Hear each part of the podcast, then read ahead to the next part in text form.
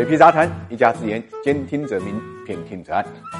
万事俱备，只待开张。中国证监会啊，也是真够拼的，在半夜十一点四十多分呢，连发九个文件，终于呢，为独角兽回归上市呢，扫清了最后的障碍。这些文件呢，都是关于 CDR 的有关规定，无论是从法律、交易层面标准，还是从流程上面，都一一呢做了详细的规定。基本上呢，解除了市场的困惑和疑虑，也就是说，实质性的启动了 CDR 的报批程序。大家都在分析猜测啊，谁会成为第一单独角兽回归 A 股的公司？很有可能呢，就是小米，同时在香港啊和 A 股呢挂牌。A 股呢就是 CDR。CDR 是一个什么东西呢？就是一个信托凭证。大家都知道，过去啊，中国企业在美国上市叫 ADR，因为美国法律规定，在美国上市的企业呢，要么就是在美国注册的企业，要么就至少创始人呢是美国国籍。中国企业当然都不具备这个条件，那怎么办呢？很多中国企业呢是在海外那些避税的海岛上面成立的公司，他们呢就只能以 ADR 就信托凭证的方式呢在美国上市。这一次这个 CDR 呢，实际上也是借鉴了这种经验，因为中国很多新经济的企业呢，同样也是在海外这些岛屿上注册的。